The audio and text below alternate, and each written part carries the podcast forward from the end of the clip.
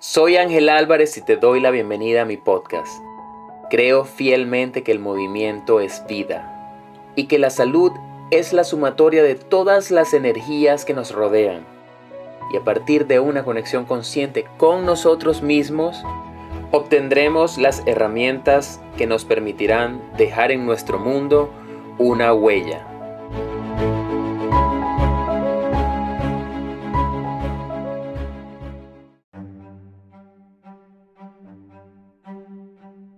Y nuestro capítulo de hoy se llama Más reflexión. Hemos llegado a dos tercios de la primera temporada de tu podcast, Movimiento es Vida, dedicada nada más y nada menos que a la felicidad. Espero de corazón que vayas avanzando bien en tus cápsulas de amor propio y felicidad. Y ha llegado el momento de reflexionar nuevamente sobre tu progreso. La reflexión es genial, sin embargo, esta vez examinarás tu progreso y obtendrás ideas reales sobre cómo actuar. Pensar, escribir un diario y meditar son habilidades excelentes para mejorar. Pero la felicidad no es algo en lo que pienses, es algo que haces. Para algunas personas quedar atrapados en su cabeza puede ser algo realmente peligroso. Hablan, piensan y escriben sobre la felicidad, pero nunca se dan la oportunidad de poner nada de eso en práctica. Muchos gurús de la autoayuda pueden estar en desacuerdo conmigo, pero creo que el pensamiento por sí solo no es suficientemente bueno. Hay que actuar.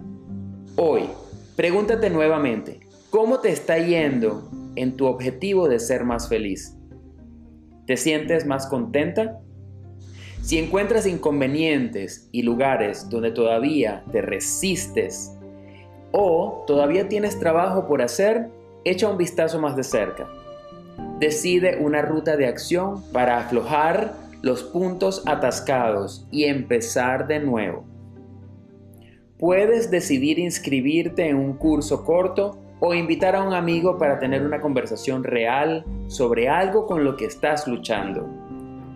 Puedes optar por poner fin a una amistad que no te está sirviendo mucho o iniciar el contacto con alguien a quien admiras desde lejos. Y no estoy hablando de admiración física, sino espiritual o intelectual. Puede que sea hora de una limpieza de primavera, de tomar un descanso o enviar tu currículum y buscar un trabajo mejor. Sea lo que sea, identificar el problema es solo la mitad de la solución. La otra mitad es actuar. Recuerda, definitivamente, que movimiento es vida. Y ahora me voy a tomar un tiempo para leerles otros testimonios que este reto ha representado en personas cercanas con quienes tuve el honor de compartir esta información y que les dio un resultado diferente pero muy positivo. Leo textualmente. Buenos días mi ángel bello. Terminé mi escrito en mi trabajo, donde puedo pasar momentos de tranquilidad. El reto 21 días de felicidad me causó curiosidad y te escribí. Al principio esperaba la felicidad como el último capítulo de la novela. Durante años amoldándome a patrones, costumbres y hábitos que me enseñaron desde mi niñez.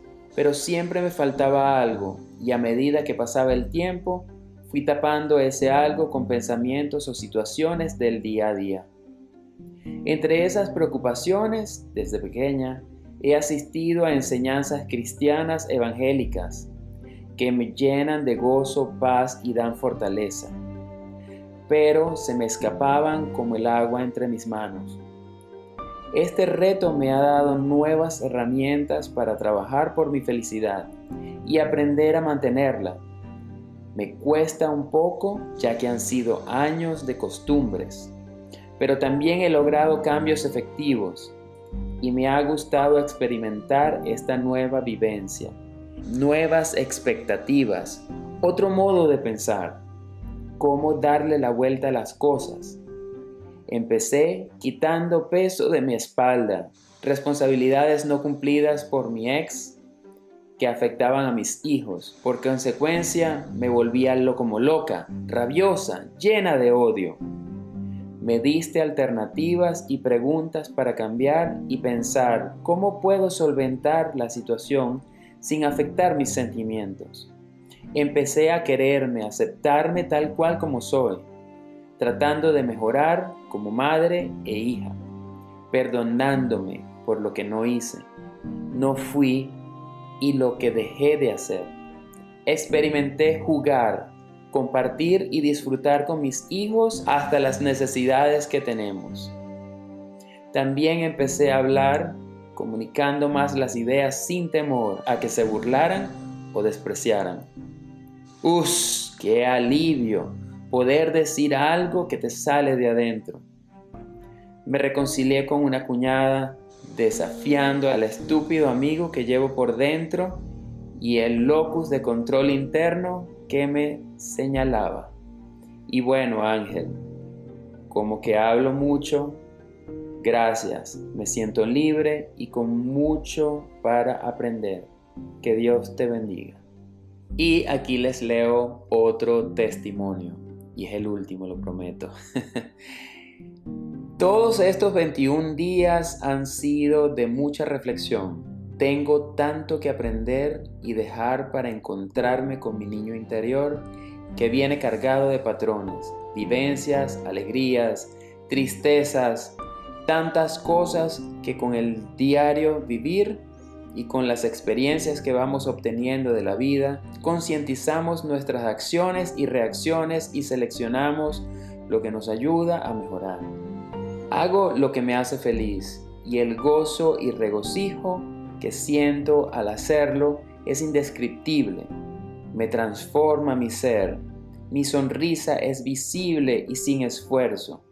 Las olas de mi mar se mueven con una suavidad y paz que solo yo puedo reconocer. Y mi mente y espíritu vuelan con la certeza que estoy en sintonía.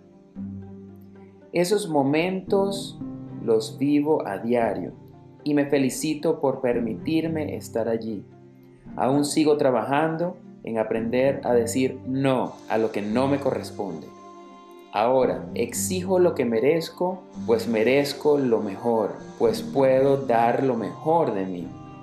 Así que ser feliz es una decisión que involucra muchos aspectos que a medida que vamos creciendo, vamos incorporando en este proceso. A vivir a plenitud, tomando la felicidad en nuestras manos. Y recuerda que ser más feliz es solo un paso. Y ese paso lo puedes dar únicamente tú. Espero que sigas guardando una bitácora de tu reto, de estas cápsulas de amor propio y felicidad Hoy simplemente no hay una labor que hacer, una tarea, simplemente es dejarnos reflexionar con lo que hemos escuchado hasta ahora. Gracias por seguir en sintonía y nos escuchamos la próxima semana.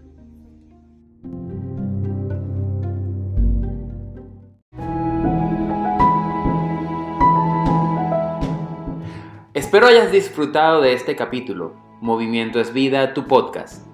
Si aún no te has suscrito, por favor no dejes de hacerlo, para que juntos tengamos la próxima semana otra oportunidad de reprogramarnos para ser más felices. Recuerda valorar este capítulo y lo más importante, compártelo con tu gente querida. Gracias.